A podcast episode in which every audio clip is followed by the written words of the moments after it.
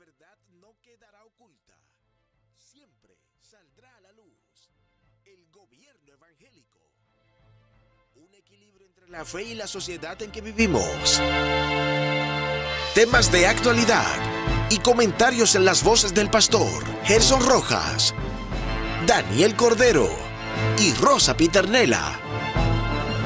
Un puente entre dos pensamientos. El gobierno evangélico.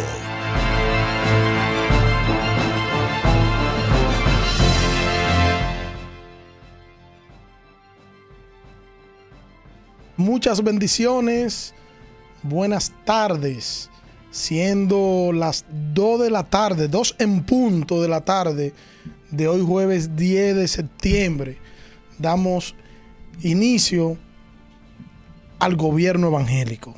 Y como siempre, junto a las dos estrellas de este programa, el pastor Gerson Roja, la licenciada Rosa Piternela y en los controles el maestro José Reyes. Chicos, ¿cómo están ustedes? Saludos, saludos, ¿cómo están? Yo soy una estrella, pero de mar. Hay estrellas que están allá en los cielos, Ah, brillando brillando con luz propia. todo el tiempo. Todo el tiempo, brillando.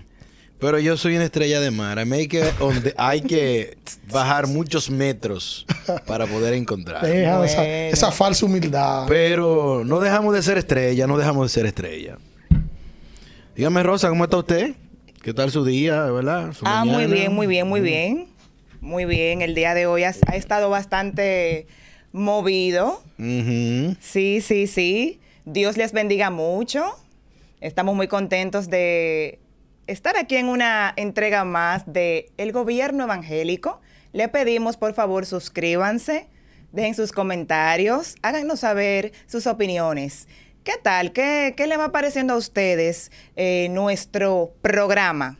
Queremos ser también su voz. Así es, así es.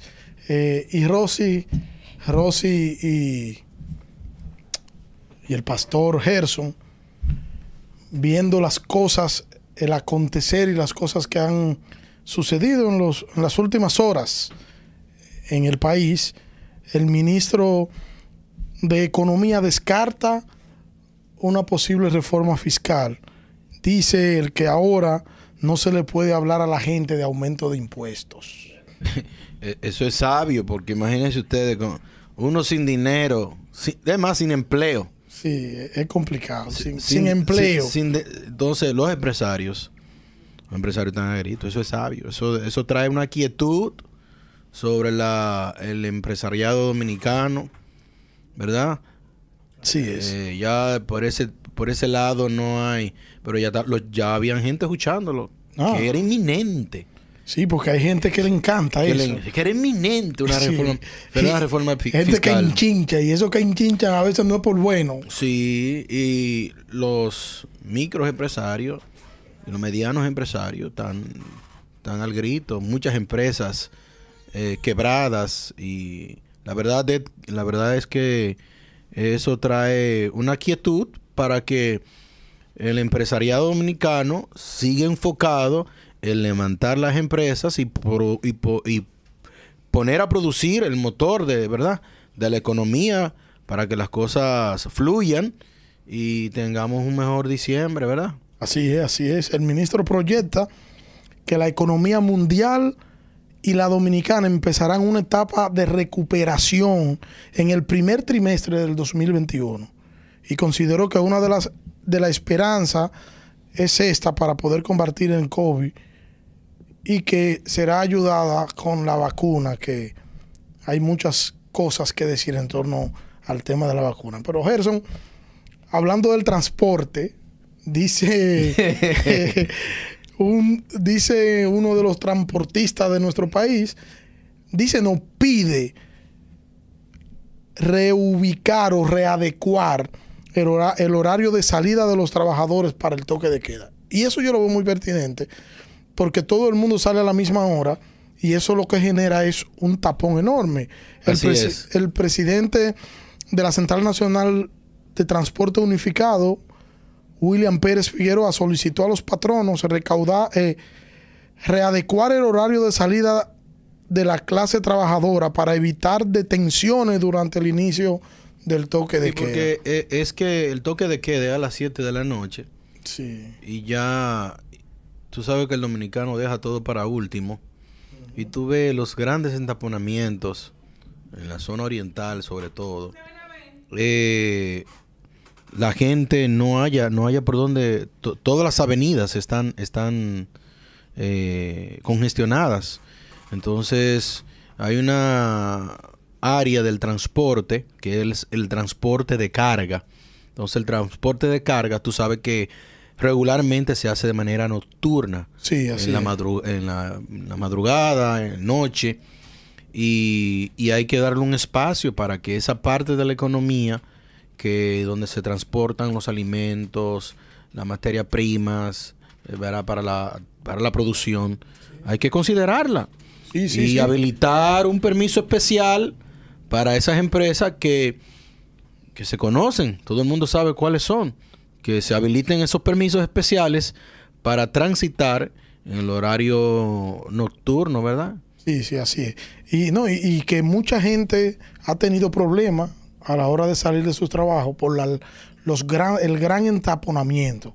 La ciudad empieza desde las 3 de la tarde a entaponarse y es increíble. Pasan de las 7 de la noche, ya cuando empiezan, eh, eh, empieza la policía a revisar, a, a detener, a parar.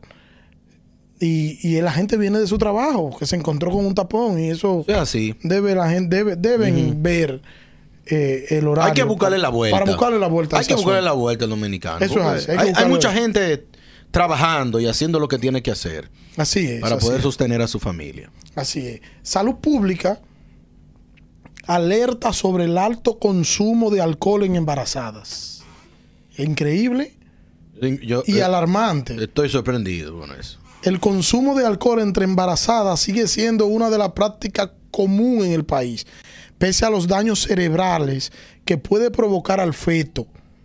Registrando, registrado por el ministro de Salud Pública que solo dos maternidades, por lo menos hay 400 casos en dos maternidades. Increíble, eso es Eh, demasiado. Eso es increíble, eh, eso, eso es insólito. Porque Sí. yo eh, aquí hay una- un nivel de educación muy bajo. Sí, pero sí. eh, imagínate tú, eh, eh, pero eh, esas embarazadas que beben alcohol no son los apellidos portentosos que hay en este país. Estamos hablando de la gente, ¿verdad? Eh, con menos estudios, los barrios, Las mujeres de los barrios. las mujeres de los barrios, estas adolescentes. Y es una Y realidad. mayormente adolescentes. Yo veo que tienen un alto muy- nivel de irresponsabilidad. Pero- quizá por la edad. He visto mujeres eh, consumiendo, eh, tintándose inclusive el cabello, dándose, eh, ¿cómo se le llama? El tinte. el famo- Peróxido. El famoso tinte, Tinte. del cabello, Sí. estando embarazada, sabiendo que no debe, no debe de hacerlo. Pero ese es el nivel de educación que nosotros tenemos en el país. Y mientras nosotros, eh, hablando de, ¿verdad?, de las autoridades que tienen que ver con el control de la niñez, de la educación sexual, le, bebimos- le, bebim- le viven diciéndole a los jóvenes, ejerce tu, tu libertad sexual como tú quieras, entonces tenemos este tipo de consecuencias Así es. que es el gobierno que tiene que cargar con una joven adolescente que hay que internarla en un hospital, el gobierno tiene que cubrir todos los costos porque ella se intoxicó con alcohol y casi pierde el bebé. Porque la, la realidad lamentable eh, sobre eso mismo es que los padres, ahora también es muy común ver a mamá y a la hija juntas eh, ejerciendo esa clase de prácticas. O sea, dándose sí. su traguito, como dicen. Sí, Madre e hija. E incluso las madres, algunas le enseñan a sus niñas, hacia adolescentes, cómo deben de hasta relacionarse con los hombres. Amba. pero gracias a Dios que en el pueblo cristiano nosotros estamos combatiendo eso y le decimos a la gente que, que embriagarse, eso es pecado. Y que el que llega a la iglesia, lo primero, lo primero que hacemos es es orarlo para que ese, ese, Hay que desintoxicarlo. ese espíritu se le salga. ¿Entiendes? Nosotros los cristianos lo que hacemos es comer mucho picapollo, Mucho pica pollo y mucho arroz. mucho arroz. Sí, Hay que hacerle un detox espiritual. sí, sí. Vi- ¿ustedes vieron la designación de Alfonso Rodríguez como cónsul en Los Ángeles? Sí, ahí lo vi, está contentísimo porque él, no quería vivir en este país. Yo, con todo el respeto que él me merece, Yo creo que él debió rechazar eso. yo entiendo, no solo que él debió rechazarlo, a él no debieron nombrarlo como cónsul. ¿Y no sería eso como una estrategia? Eh, ya él podría ser, pero ya hizo una metida de pata. ¿No escucharon las últimas declaraciones de él? Ese señor es como un político por ahí que no se puede dejar hablar. Ese señor no puede hablar. Ustedes no vieron el caso, no me miren así. No, pero no, no, da la No noticia. vieron, da la noticia. no ¿Qué vieron fue lo el que caso dijo? que pasó eh, con esta productora extranjera que vino a grabar una, a hacer unas locaciones en Juan Dolio. Ah, Y que uno de la sus- DNCD Le entró a tiro. le Sí. entró a tiro, hirieron a uno, la, la Sí, productora claro. Sí. se incomodó y dijeron que se iban del país. Y inmediatamente le emitió un comentario diciendo que aquí la gente quiere venir a hacer lo que le da la gana, que esa gente hay que coger dar una pela y mandarlo para su casa. Por favor, pero usted, así es un no. usted ahora es un diplomático. Sin embargo, Luis Abinader le dio cátedra a él de cómo es que se trabaja y cómo el Estado debe trabajar. Y llamó a esa productora y lo recibió en el palacio y allí le pidió disculpas y le Y- mostró y- la realidad del y- país. Y enfrió el asunto. Y enfrió el Le echó un asunto. balde de Arregló, agua. arregló el Exacto. asunto. Porque a él se le olvida, lo que pasa es que por eso nosotros decimos que la gente tiene que lo- eh, escuchar la palabra de Dios. Porque Claro. si, si él lo hubiese leído, que en Proverbio dice que la palabra blanda aplaca la ira, él no hubiese hecho ese tipo de comentarios. Exacto. Por eso, y la gente dirá, bueno, y el gobierno evangélico ahora es Entrándole a todo el mundo. eh, eh, no, que, que somos. El gobierno evangélico salió porque es de, de Luis Abinader. No. no, No, así no. no, eh, no me confunda, hermano. Esto es el gobierno evangélico. Aquí decimos las cosas como son. Aquí decimos las cosas como son. Lo que pasa es que hay gente que en vez de ser un portador de solucionar problemas, lo complica. Así y es. ese señor, que lo acaban de nombrar cónsul, él tiene una lengua muy ligera. Exacto. sí, sí. Por Y- eso, y- por eso no vi bien. Y eso. proclama im- improperios a todo el que él quiere. Sí. Insulta a todo el que él quiere, porque le- él es un come hombre. Sí, no, pero así no. Así Entonces, no, no, no, no de esa eh, manera. Nosotros, lo- lo- los que están en autoridad, tienen que tratar de solucionar los problemas, lo que beneficia al país. Así es. Es la marca país la que hay que cuidar. Así es. Y si usted ahora es funcionario del gobierno, usted es cónsul del gobierno donde sea, en la ciudad tablita, usted tiene que ser un digno representante de la República Dominicana y no ponerlo en vergüenza. Así es, porque, así es. porque aquí quizá no se le dio tanto boom a eso, pero imagínense cómo eso ha corrido el mundo, esas declaraciones del, del nuevo cónsul. No, por Dios. Y más los esfuerzos que se están haciendo por levantar Sí, eh, la inversión, el turismo. Entonces, esta clase de, ¿cómo diríamos? De De- exabruptos Sí. Sí, no nos sí. ayuda. No nos ayudan para nada. Señores, eh, Rosy, los baños del palacio. Ay, Dios mío, yo me quedé muy sorprendida cuando leí eso. Yo dije, pero ¿cómo es Pero cuando posible? leíste que vamos a poner en contexto a que nos Para que la gente sepa. Sí. Sí, porque que- el nuevo administrativo de la presidencia, este señor, eh, José Ignacio Paliza, Sí, paliza. ha dicho que dentro de las estructuras del Palacio Nacional hay áreas que no la dejaron funcionando bien y lo estoy poniendo así como más bonito. Lo está adornando. Sí. Editando. Y dentro de eso ha dicho que los baños no funcionan.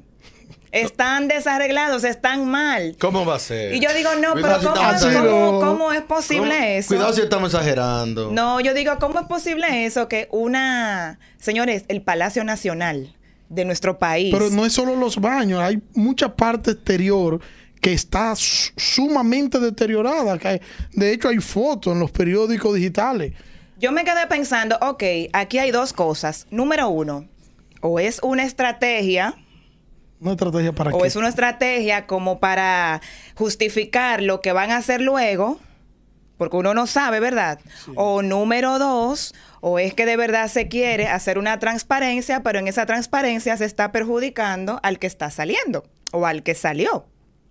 Porque yo creo que habla muy mal de nosotros como pueblo, como ciudadanos, de que el Palacio Nacional esté en esas condiciones. Y aquí es donde yo entro la palabra de Dios, donde yo la aplico. Si los recursos tú no lo administras bien, lo ajeno, ¿cómo tú administras los propios? ¿Cómo diriges tu casa? Eso es así. Yo Pero- creo que hay que tener más cuidado con lo ajeno que con lo propio. Digo, Sí, ¿no? imagínate, el que, el que con lo ajeno es así. no- Despilfarro. sí, sí, sí, eso, un derroche, un derroche total. Y eh, vamos a la pla- al plato fuerte. al plato fuerte El del día de hoy. fuerte. Ya no es ombligo de la semana. Ay, yo que vine tan emocionada ayer. La- claro, porque es que miren, siempre se necesita como la parte sweet entre dos hombres. El gobierno evangélico, pastor. Gerson, eh, no, no, así no. Así no. No, así ¿Y no. cómo es? A él no le gusta así. No. Señores, con su comentario, el gurú, Ay, el hombre que sabe de esto, ay, el mega pastor, la estrella. Gerson Rojas. Muy fuerte ustedes. hermanos. Saludo a todos los dominicanos aquí en la República Dominicana del Distrito y Distrito Nacional y los dominicanos en el mundo, los cristianos y los no, y los no cristianos. Un saludo, reciban un abrazo fraterno de este programa El Gobierno Evangélico.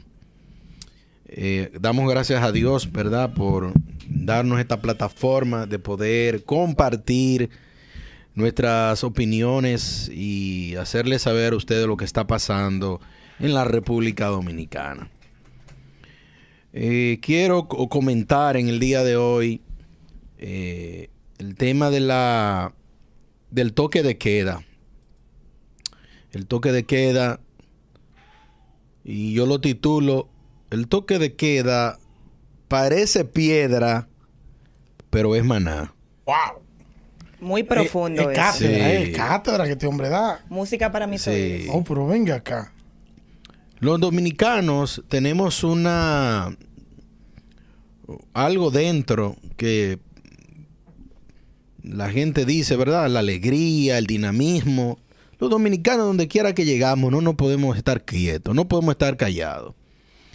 Y esto ah, tal vez nos ha hecho un poco, eh, hemos, hemos pasado la pandemia más que en otros lugares, un poco tal vez más difícil y más estresante, porque en otros lugares eh, del mundo, donde la gente vive, decimos nosotros, en sus casas, trancados, salen pero salen al mall, salen pero salen al parque. Ujú. Eh, ya esta gente la pandemia la pasa un poco más eh, tranquilo porque están habituados a este tema de, de estar eh, encerrados.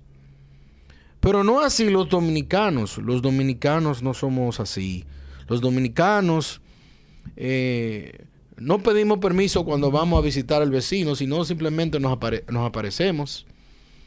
Eh, Visitamos a la tía, es. al tío, nos sentamos en la esquina, porque no estamos acostumbrados a estar encerrados. Nuestro estilo de vida, tal vez un poco de, falta de educación, un poco de más, de agendar algunas cosas, pero Dios nos hizo así y tal vez por eso a los dominicanos se nos ha hecho un poco difícil, difícil el tema del toque de queda.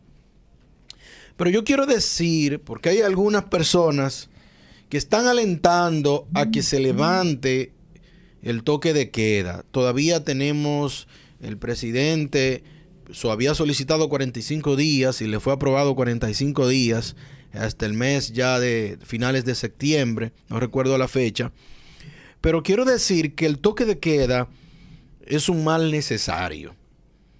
Y Lo yo- de queda son 25 días. Sí, entonces yo digo, eh, porque hay algunos que están esperando que se levante el toque de queda para hacer todo lo que quieren hacer.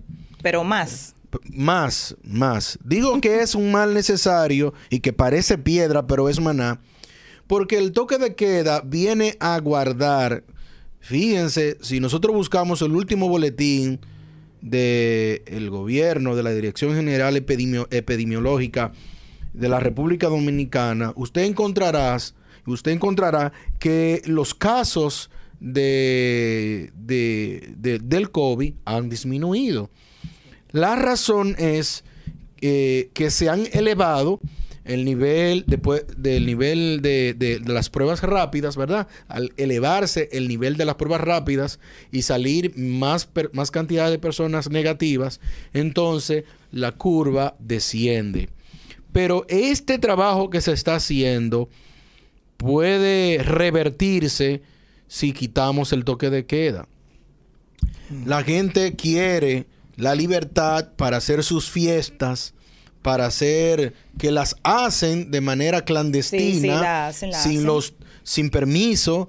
Ustedes saben que encontraron en, creo que fue en el Almirante, una fiesta, eh, un coronel en, La Vega. E, e, eso es aquí mismo en Villas Agrícolas. Eh, una cantidad de personas reunidas tomando alcohol volvemos al tema del alcohol. Sin mascarillas, sin, protección, sin, distancia sin distanciamiento. Y entonces eh, tiene que venir la policía a someterlo para el cumplimiento de la ley. Otra vez decimos, parece piedra, pero es, maná. Pero es maná.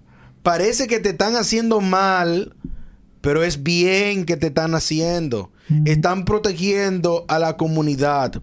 Porque este que se pone en la esquina a beber alcohol, sin distanciamiento, sin mascarilla, este es, este es el mismo que después va al supermercado a tocar los alimentos y ahí viene el tema del contagio.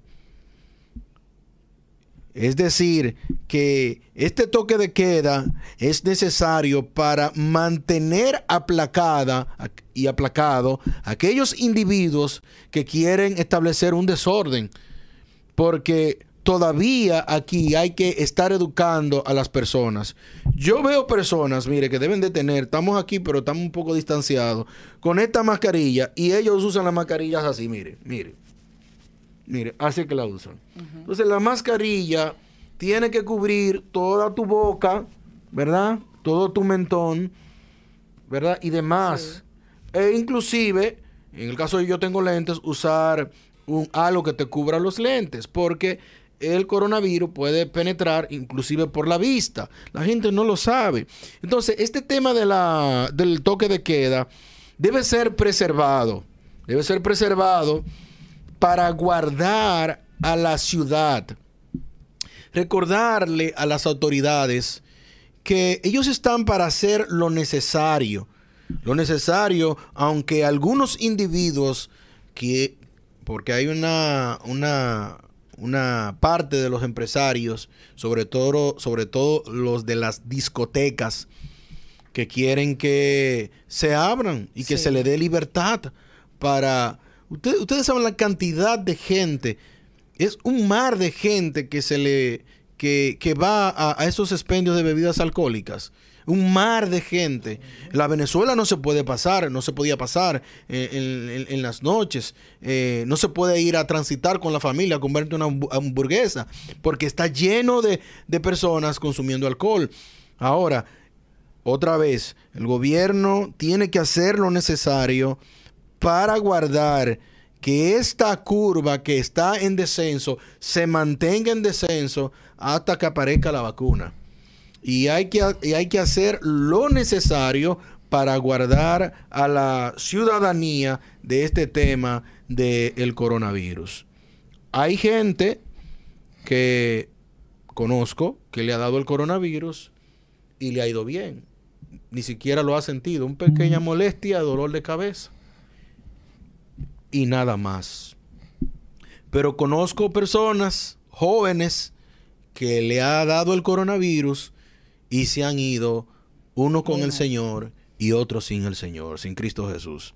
Entonces es penoso que es penoso que eh, regresemos a, a, lo que antes teníamos, un crecimiento vertiginoso de, de, de personas con, con, con- con- síntomas contagiados y que también eh, están en, en las calles.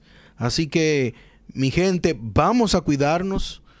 El toque de queda es necesario. Vamos a respetarlo.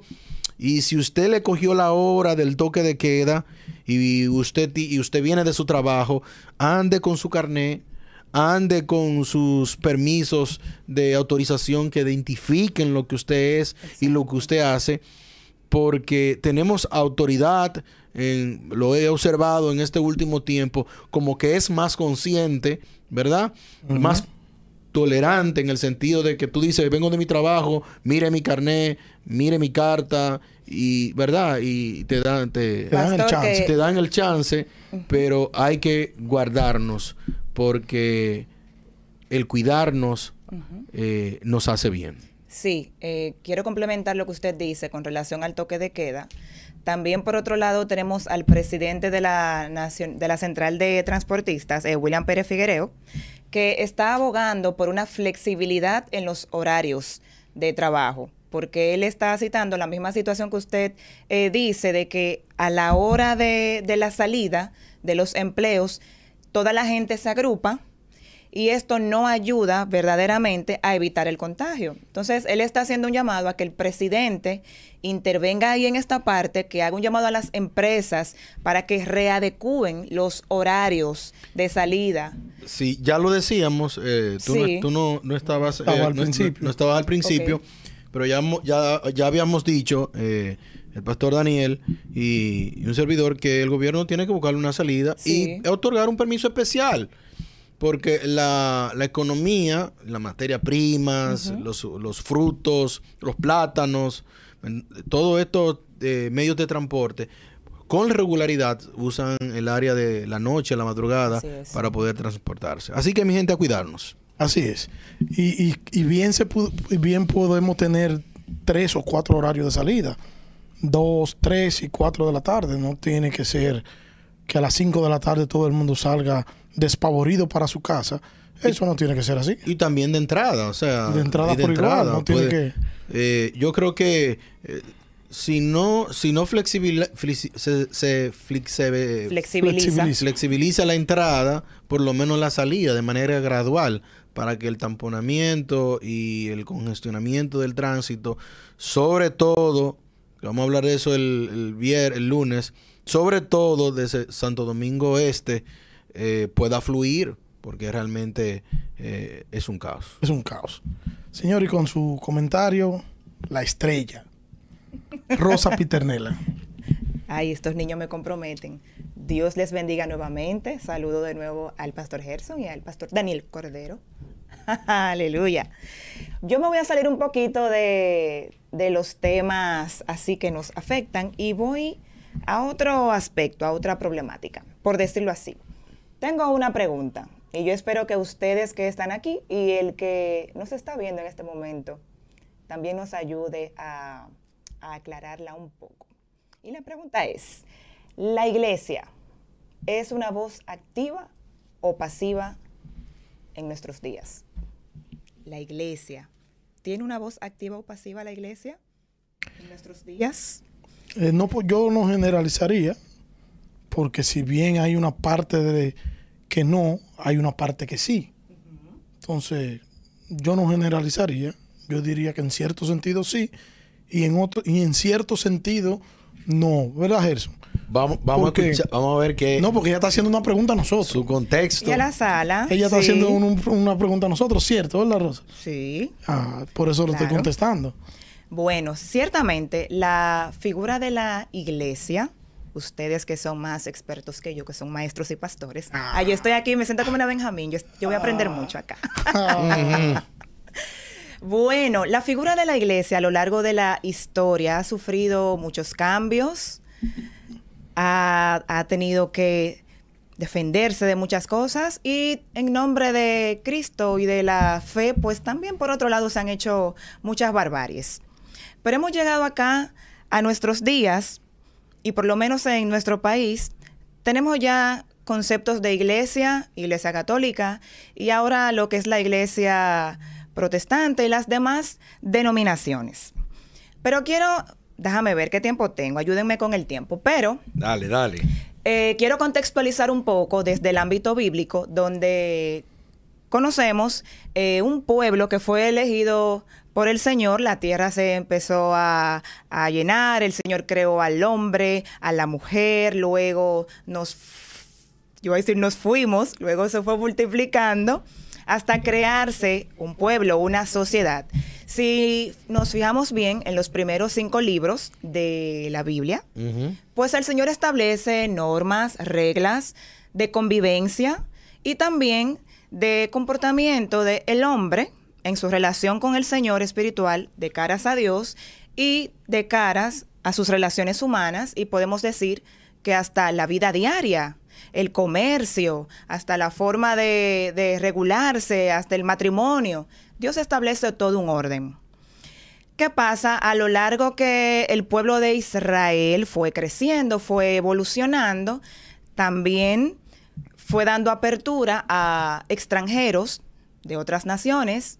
Y ahí es donde podemos ver que se forma, yo lo digo así, aunque no lo dice la Biblia textualmente, pero es lo que podemos ver ya como una sociedad, donde convivimos todos, ¿verdad que sí? Donde está el pueblo santo del Señor y los demás que vienen acá y conviven junto con el pueblo de Israel, teniendo en cuenta que el pueblo tenía su propia forma de dirigirse, de gobierno, porque Dios mismo era su centro, era su gobierno.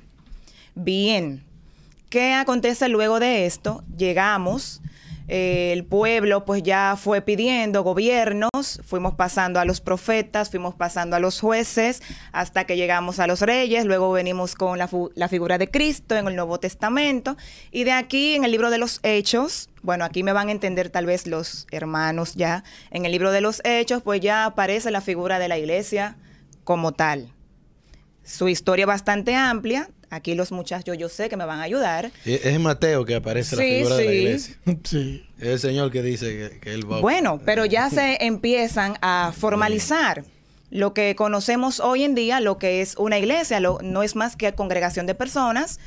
¿verdad que sí?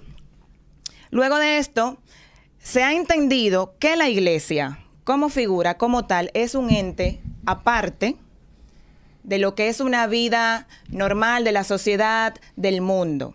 Uno de los pasajes bíblicos eh, más controversiales es el de Mateo, cuando a Jesús le preguntan de quién es la cara de la moneda.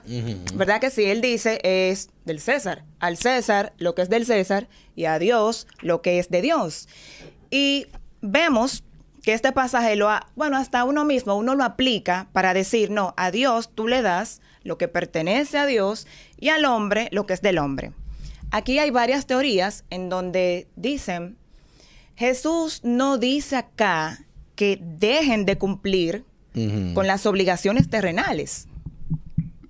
Ahora bien, se queda marcado acá que lo que es del Señor, tu vida espiritual, tú la rindes, pero eso no te quita la otra obediencia. Tenemos obediencia a Dios y tenemos obediencia a las leyes terrenales. Por eso voy preguntando si Sí, la sí. iglesia tiene una voz activa o una voz pasiva. Perfecto. Pero en el transcurrir del tiempo en el que se ve que la iglesia solamente debe estar en los asuntos espirituales, en mi investigación encontré tres teorías, por decirlo así, de, de tres eh, personas muy marcadas en la historia. Las voy a citar rápidamente. Tengo número uno a Martín Lutero. Él dice en su relación de iglesia, sociedad, Estado, que la iglesia y la sociedad se oponen, que la iglesia es algo aparte, que la sociedad es aparte y que la sociedad pues lo que hace es detener el mal o la maldad en los hombres. Porque la iglesia es meramente espiritual, mientras que el Estado, la sociedad, es temporal. Sin embargo, no deja de decir que la sociedad se encarga de esa dimensión espiritual temporal de la iglesia. ¿Me van entendiendo? Entendemos. Bien. Como número dos, encontré a Juan Calvino, que también dice que la sociedad, que, ahí, ¿eh? que la iglesia, de mi comentario. Eh. sigue, sigue, Rosa. que la sociedad y que la iglesia deben trabajar unidas y que no únicamente para detener el mal, también el pecado. Dice, iglesia y Estado trabajan en cooperación. Perfecto, hasta ahí vamos bien. Y por último tengo el movimiento menonista, que resultó como un movimiento extremista de la reforma. Ellos dicen que la iglesia y la sociedad se oponen totalmente y van más allá. Ellos dicen eh, que la iglesia es una sociedad alternativa a la sociedad normal, por decirlo así, en lo que convivimos. Que la iglesia ofrece una vida o un estilo de vida alternativo y que la iglesia no debe pues inmiscuirse en los asuntos Ujú. del Estado. Esto está muy fuerte. Yo voy a emitir mi Ahora, de eso ahorita. sí, voy a ir, Un rato. voy a ir. Entonces- Llé- llévame al paso, espérate. ¿Qué usted opina? Llévame al Selva, paso. ¿qué usted opina? Entonces, lo que yo opino, Sí, déme su opinión. sí. Interprétame eso. Vamos a interpretar esto, vamos a, a darle la parte final. Entonces, ¿qué es lo que con esta pregunta quisiera que reflexionemos todos? La iglesia no es una sociedad alternativa como uno de los argumentos que he planteado acá. La iglesia Tienes que tener cuidado porque tú estás hablando de Lutero, el gran No, reformador. el que dice esto es el movimiento menonista, sí. que dice No, que la iglesia es una sociedad alternativa. Sí, pero ta- también Lutero eh, sostenía algo parecido a lo Sí. de ellos, solo que no decía que era alternativa, sino que ambas cosas deben estar separadas. que deben estar separadas. Sí. Entonces, hoy en día, tras la, la evolución de la iglesia, se entiende que el cristiano, que el evangélico, que el adventista, no solamente, no me voy a, a encasillar en el, en el pueblo evangélico, sino que todo lo que sea cristiano es algo aparte. Tú no sabes de lo que hay en la sociedad, tú no tienes por qué inmiscuirte en la sociedad, en lo del Estado, tu asunto es la iglesia y lo espiritual y Dios. Y quiero que reflexionemos, hermanos y amigos que nos están escuchando. Los cristianos convivimos en la sociedad. Fíjense que cuando pagamos impuestos, lo pagamos todos. A los cristianos no se les exonera de nada. Yo no he ido al supermercado y me han dicho, ¿usted es cristiana? Sí, ah, no, no pague. A mí no me han dicho nada. ¿El coronavirus le ha dado a la gente cristiana? Sí. Y a los no cristianos. Entonces, también expreso este tema porque el gobierno evangélico ha llamado la atención, que dicen el gobierno evangélico. ¿Cómo así? Cristianos también hablando de, De temas sociales. de temas sociales. Señores, hemos causado, hemos causado una revolución porque se entiende que el cristiano solamente trata temas cristianos. Sí, tema, tema bíblico. De Temas Y no bíblicos. trata temas sociales. Sin y embargo- Gerson Rojas me ha enseñado a mí que no es así. Y no es así. Aquí lo estamos aprendiendo con el pastor. Estamos aprendiendo aquí con Gerson Rojas. Sin Eh, embargo- No, el maestro José. Eh, Gerson, sin embargo, gurú. quiero, quiero eh, que reflexionemos a la sociedad dominicana y hasta donde llegue este video, este programa. El cristiano y la iglesia tiene una voz activa, tiene una voz activa, no solamente es para los asuntos bíblicos y espirituales. La comunidad cristiana en general está llamada a hacer un contraste con la sociedad que nos quiere sacar, porque somos Sí. diferentes. Así somos es. embajadores de Cristo y estamos aquí para denunciar la verdad o decir las malas prácticas que hay en la sociedad. Pero con la verdad, de manera sana, de manera adecuada. Aquí no se estila ya. eh, lo que pasa es que los pastores han cambiado su formato. Quieren ser pastores elitistas. Yo recuerdo que mi papá, mi padre, pastoreaba en San Francisco de Macorís. Y él era un pastor de la comunidad. O sea, él era pastor, pero cuando a una hermana de la iglesia le, tomaban el hijo preso, él llamaba al pastor. Ella llamaba, no llamaba al, al tío coronel, sino al pastor. Le decía, pastor, me agarraron a mi hijo preso. Y, ya, ahí- y ahí iba mi papá a hablar con el, coronel del destacamento. Suelta el muchacho. Y mi papá entraba y decía, ¿Quién es el coronel? Yo soy el pastor. Deme ese muchacho, que ese de mi el muchacho de una hermana hija de la iglesia. Porque tenía autoridad. Pero ya los pastores no quieren hacer eso. Porque han cambiado el formato de no ser un pastor de la comunidad y tener una voz activa dentro de la comunidad. Los pastores no son parte de la Junta de los Vecinos. Los pastores no se involucran en los problemas eléctricos de su barrio. Los pastores no se involucran en los problemas sociales.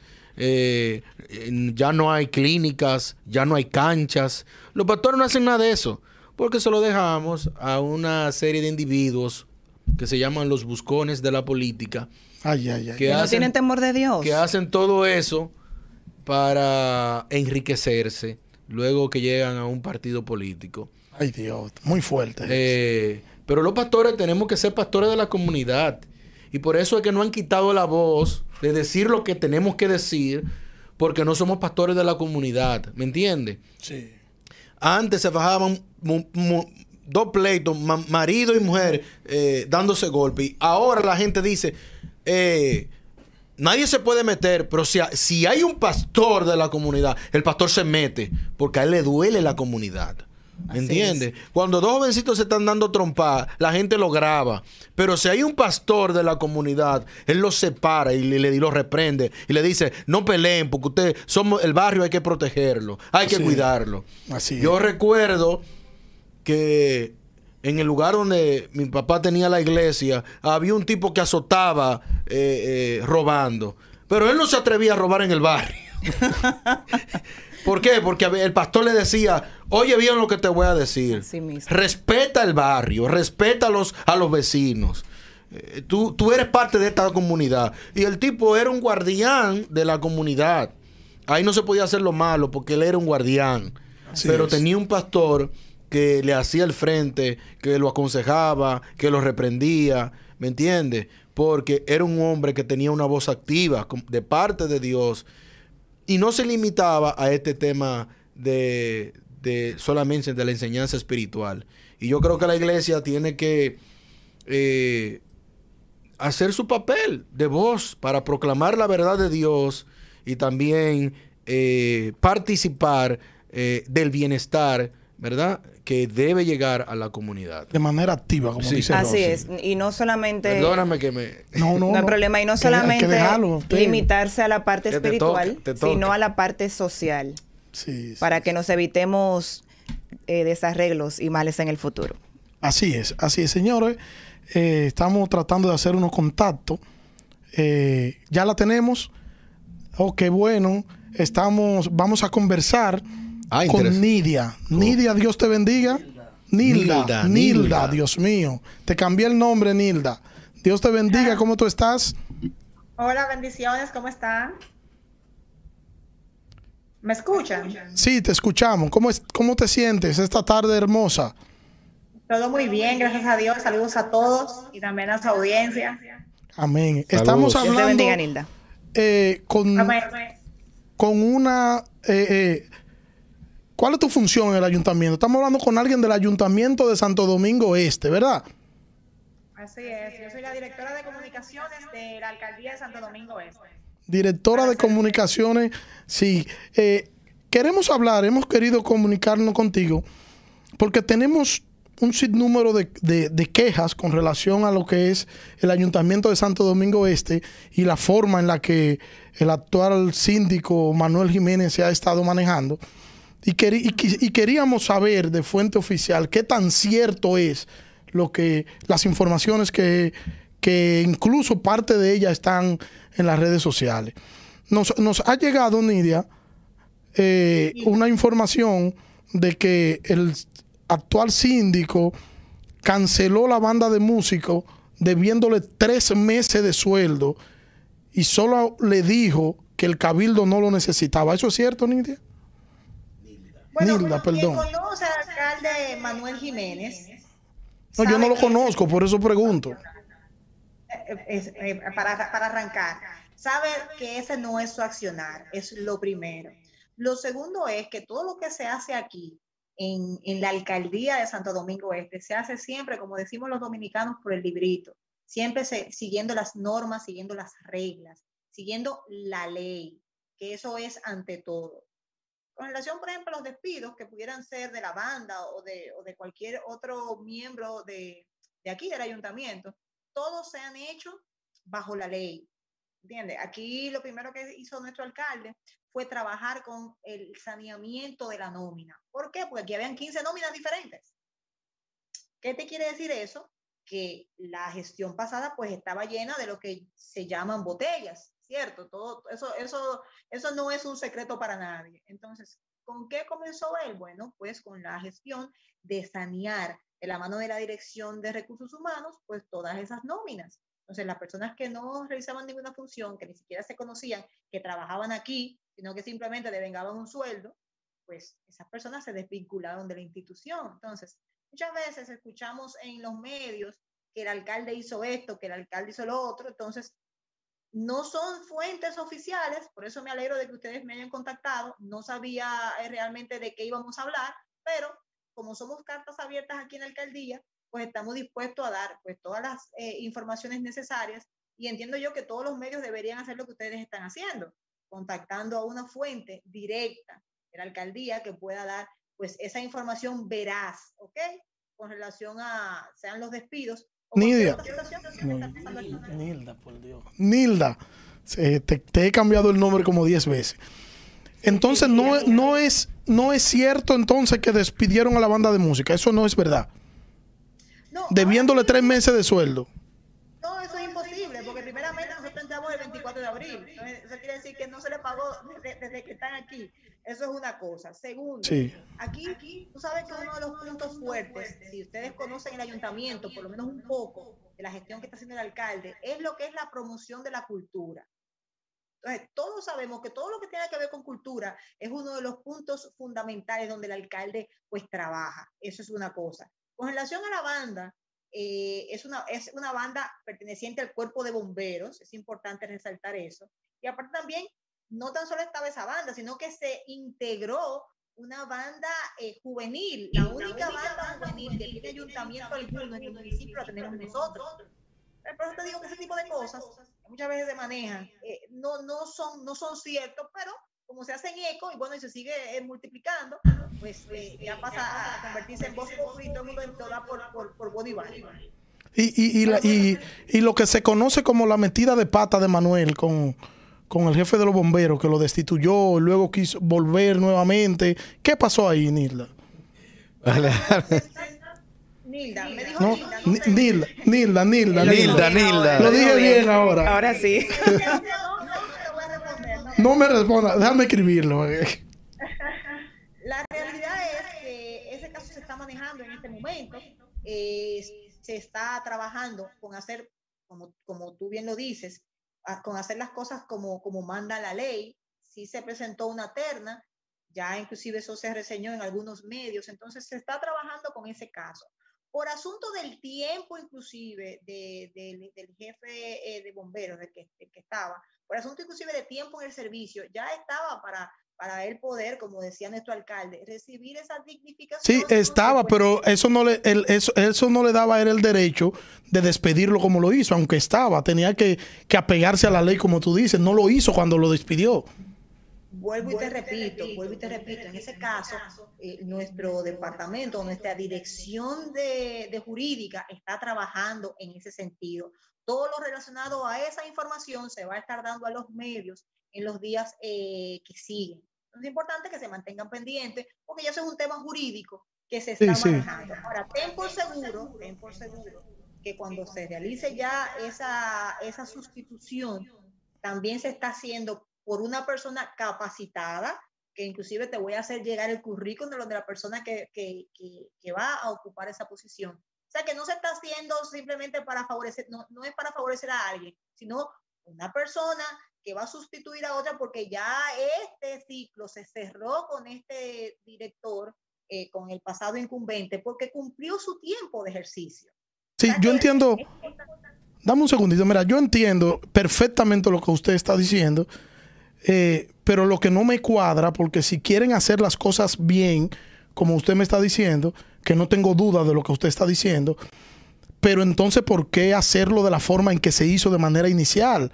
¿Quiénes están asesorando a Manuel que no le dicen qué le corresponde a él como alcalde y qué no? ¿Qué le corresponde a los regidores y qué no le corresponde? O sea, fue mal asesorado, Manuel. Yo entiendo que esas son cosas que usted no la va a decir, pero yo déjeme decirle a mí. Fue mal asesorado y, y y a tomar en ese, en ese, en ese punto a tomar y ahora están tratando de, de el asunto. No, no, no, no se está tratando de nada, se está tratando simplemente de apegarse a la ley. Vuelvo y te que no se hizo al principio. Que no se hizo al principio, ¿verdad? Vuelvo y te repito, si en algún momento hay algo que esté fuera de la ley, nuestro alcalde no va a participar de eso. Él va a y por lo hizo al principio, mi niña. No, no, no. Bueno, es importante que tú tengas todos los datos completos y de ahí tú puedas definir si se hizo o no se hizo. ok, ok. Es importante que lo Te voy a mandar mi correo para que me mande los datos.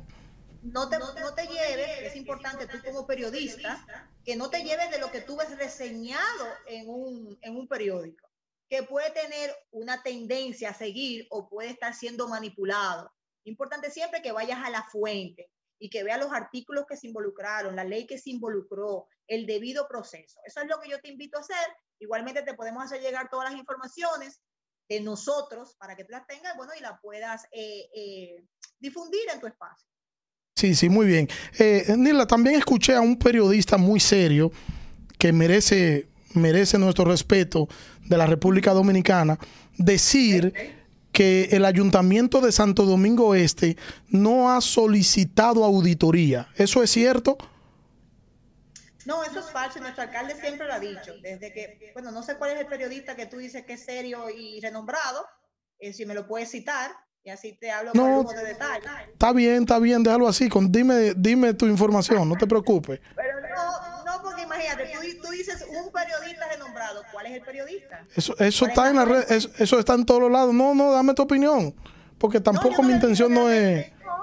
No, no, yo creo que cuando uno habla debe hablar con lujo de detalle, pero igualmente te reafirmo, el alcalde lo dijo desde que llegó, se hizo un levantamiento, se vieron la, cuáles, cuáles eran las fallas, cuáles cosas no se habían manejado como debían, y todo eso se, se remitió ese expediente. ¿Y hay sometimiento de parte de ustedes a las pasadas autoridades?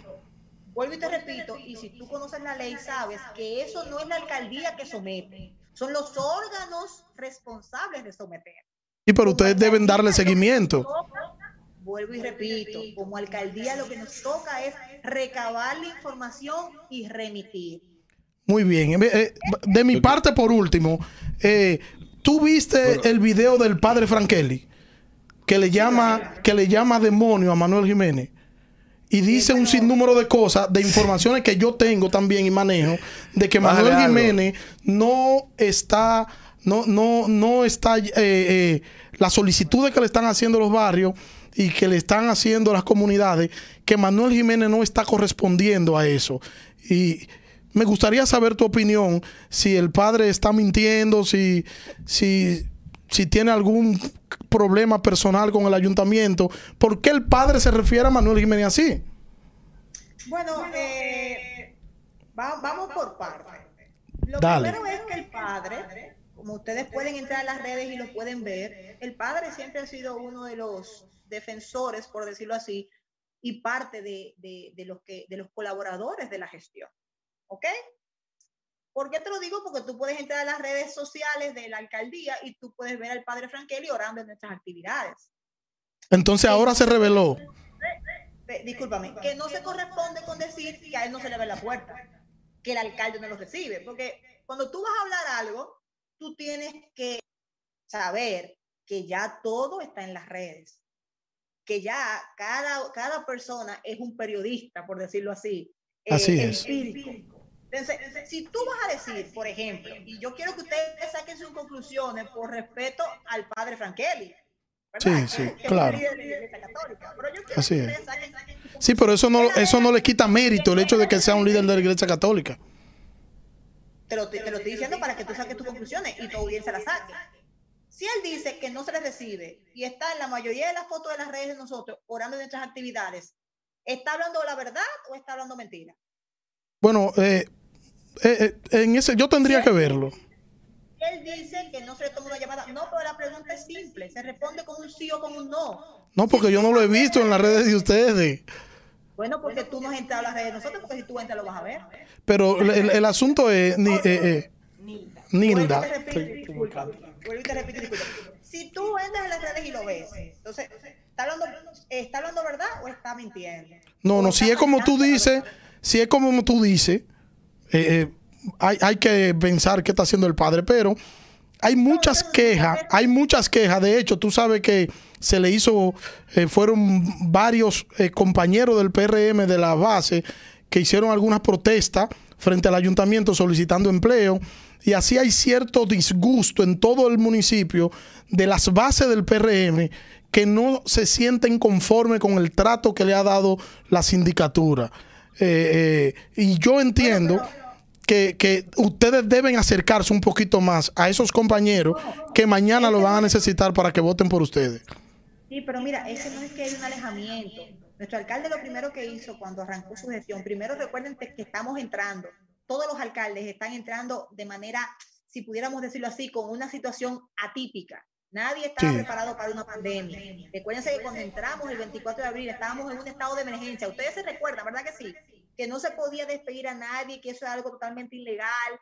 Eh, o sea, fue una situación totalmente diferente Sí. Nadie estaba preparado para eso. Segundo, segundo, el gobierno actual, nuestro, nue- nuestro gobierno central, también está siendo víctima de las quejas de que no han nombrado a las gentes de la base. O sea, eso no es una situación de Manuel Jiménez. Sí, pero la diferencia, mi querida, es que Luis no tiene un mes nombrado y ustedes tienen más de 100 días. No se puede, no, no me comparen eso. La, di- la diferencia te la voy a explicar yo.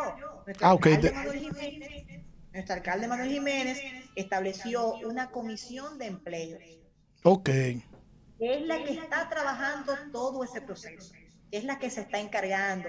Pero obvio, para emplear, recuérdate que no se debe exceder el presupuesto en cuanto a, a- a empleos. Eso ustedes lo saben. Entonces, para Claro, emplear claro. también hay que desvincular. Entonces, si te eh, dije al principio que aquí habían 15 nóminas, tú te Sí. imaginas el desorden que existía en la gestión pasada. Entonces, esas son cosas que se trabajan y llevan tiempo. Sanear nóminas lleva tiempo porque hay que investigar, hay que hacer el debido proceso. Entonces, tengan por seguro que no es una situación solamente de Manuel Jiménez. En todo el país, en todas las alcaldías, las personas están reclamando empleos. Eso se sabe. Eso, eso no es un secreto para ustedes que hacen prensa, que están pendientes. Lo que pasa también es que nosotros, como al ser el municipio más grande y al ser el único municipio o uno de los pocos municipios que está trabajando desde el día cero, pues obvio que también va a haber ruido en ese sentido. Ahora es importante que en vez de solamente reseñar las cosas que pudieran ser eh, negativas, que ustedes hablen del cambio que está teniendo el municipio. ¿A cuál? ¿Cuál es? ¿Cuál es? el municipio. Bueno, ustedes lo ven. ¿Entiendes? Estamos trabajando ahora mismo zonas que llevaban 20 años reclamando una limpieza de invernales. Es importante que ustedes entren a las redes de nosotros ahí ustedes van a ver todo lo que estamos haciendo y también lo que se está Vamos a entrar a las redes y, Vamos y a ver y allá. proclamar eso. Vamos a revisarlo y vamos a hacer una réplica de las cosas buenas que se están haciendo.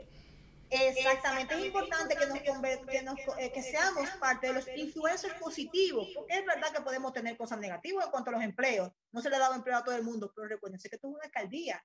Aquí realmente no hay empleo para todo el mundo y ustedes lo saben porque hay una nómina. ¿Entiendes? Ahora bien, ¿qué se está viviendo en un municipio o una transformación? Porque venimos de tener un municipio totalmente arrabalizado, un municipio donde usted no podía caminar por la basura, a un municipio donde se está recogiendo la basura. Aquí no existía una ruta y una frecuencia. La gente no sabía cuándo iba a sacar su basura. Por eso el, el- municipio estaba lleno de basura. Se están estableciendo y recuperando las rutas y las frecuencias en los sectores. Que la gente sepa que el lunes, miércoles y viernes el camión va a pasar. Bueno, pues yo saco mi basura. Se está imple- implementando la policía municipal, que antes tú te sentías inseguro en todas partes. Se están haciendo y recuperando los espacios públicos. Antes nadie podía pasar por la bomba de los minas. Le estoy poniendo un ejemplo simple de lo que se está haciendo en, en- en nuestra alcaldía. ¿Usted ha pasado por la bomba de los minas, alguno de ustedes? Sí, claro. Bueno, usted, usted, ya por ahí empieza el cambio. Esa zona se recuperó. Y he pasado también por Villafaro, que el ayuntamiento hizo un trabajo titánico ahí, un trabajo enorme, varias semanas, y cuando llovió el trabajo sigue igual porque no hubo supervisión del ayuntamiento. No, no, no, porque es que eso es un trabajo paulatino. O sea, tú no, eso es como los matrimonios. Si tú vienes con una problemática en tu matrimonio de toda la vida, tú llevas 20 años, tú no vas a resolver esa problemática del matrimonio en un día, ni en 100 días. Todo lleva un proceso. Porque yo quisiera que ustedes vieran cómo se limpia un invernal. ¿Me entiendes? O sea, estamos hablando de años por, eh, en urbanizaciones, por ejemplo, como la Juan Pablo, que se está trabajando en eso. Eso es un trabajo titánico, pero es un trabajo que lleva tiempo. Porque Bueno, estamos hablando de, de, de 10 años. Sí, de es, verdad, porque cuando llueve por ahí nadie puede pasar. Bueno, y se está trabajando y ya por lo menos el agua se está drenando.